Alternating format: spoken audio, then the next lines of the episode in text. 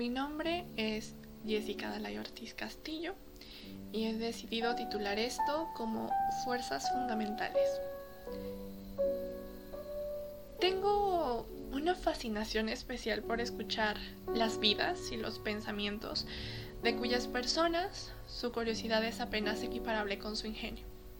Y de esas personas está llena la época del Renacimiento. Filósofos, escritores, artistas, científicos, nos quitaron nuestro lugar en el universo, pero nos regresaron nuestro lugar en el mundo. Mediante esta profunda innovación a todos los saberes humanos, ya nada volvió a ser como antes fue. El oscurantismo de más de diez siglos se extinguía entre las preguntas más profundas que el espíritu humano lanza al cielo. Dios sigue sin responder, al menos como desearíamos.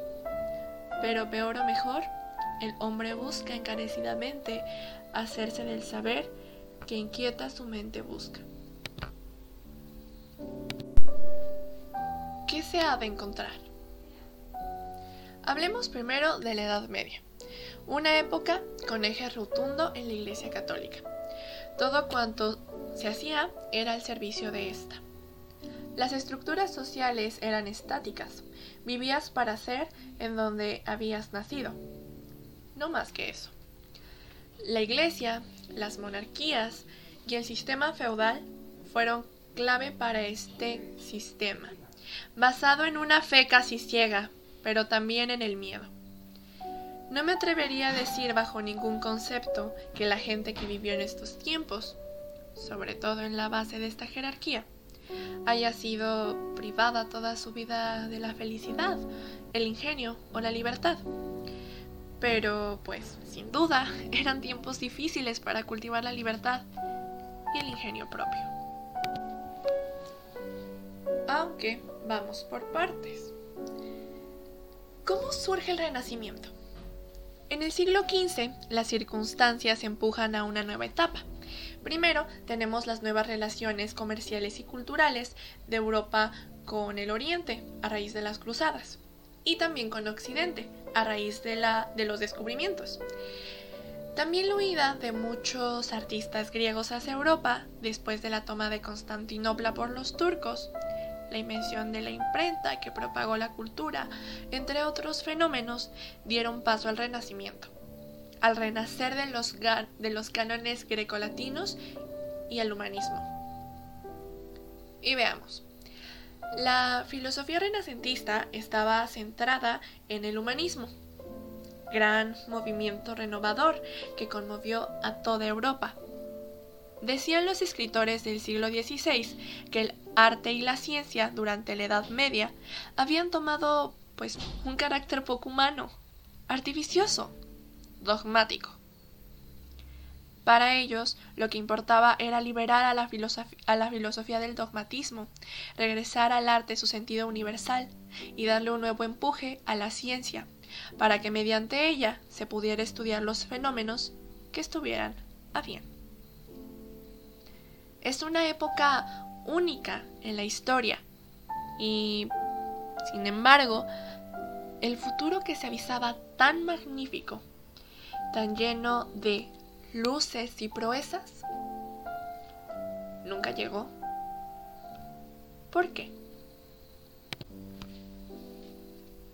Bueno, a veces pareciera que los humanos tenemos, pues, una habilidad especial para echar todo a perder. Y hablo en serio cuando lo digo. Utilizaré el periodo renacentista para ejemplificarlo. El antropocentrismo y el humanismo fueron medulares en toda esta época, y lo que en un inicio figuró como una manera de centrarse en la condición humana para hallarle sentido, camino y futuro, se vició, se convirtió en una visión que pues sí, está, pero que ciertamente no mejoró las condiciones del juego.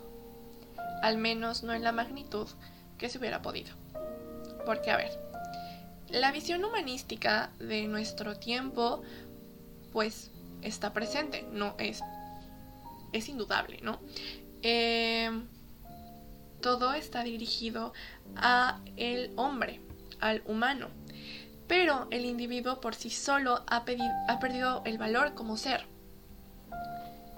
Y ahí está el problema.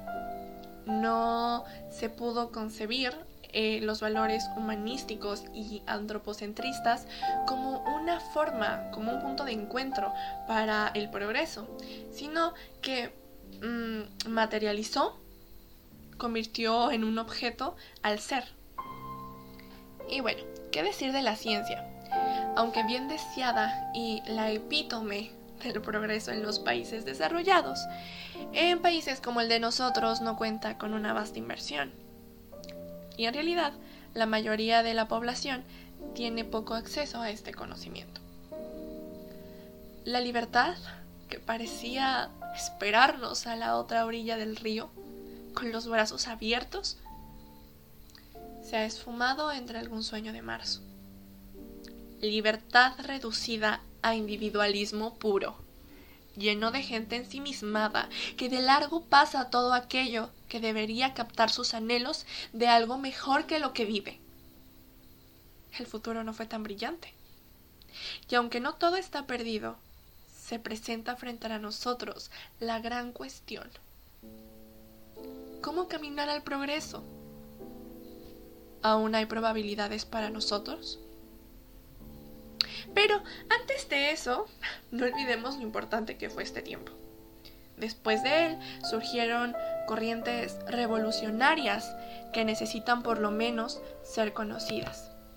Es así que aunque los valores del Renacimiento no se llevaron a la vida con tan con tal pues con tal magistralidad como se hizo en los libros de la época, sí que dio mucha madera para los siglos posteriores. Luke y Home. No es personal, pero ya que una se siente fascinada con el asesinato hipotético del gato de un tal Schrödinger, ya no pueden ser de tus favoritos. Y Descartes. Él, él me tuvo desde las dos primeras líneas del discurso del método. Y ya para cuando dijo que los cultivadores del álgebra la habían convertido en una disciplina oscura que enredaba el ingenio en vez de incentivarlo, supe que ese hombre me tendría para siempre. ¿Y qué decir de Kant? Era todo un conciliador. Y el look de su época realmente lo hacía lucir apuesto.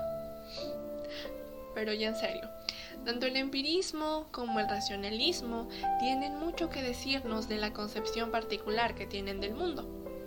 Estas visiones están llenas de verdades y de hechos.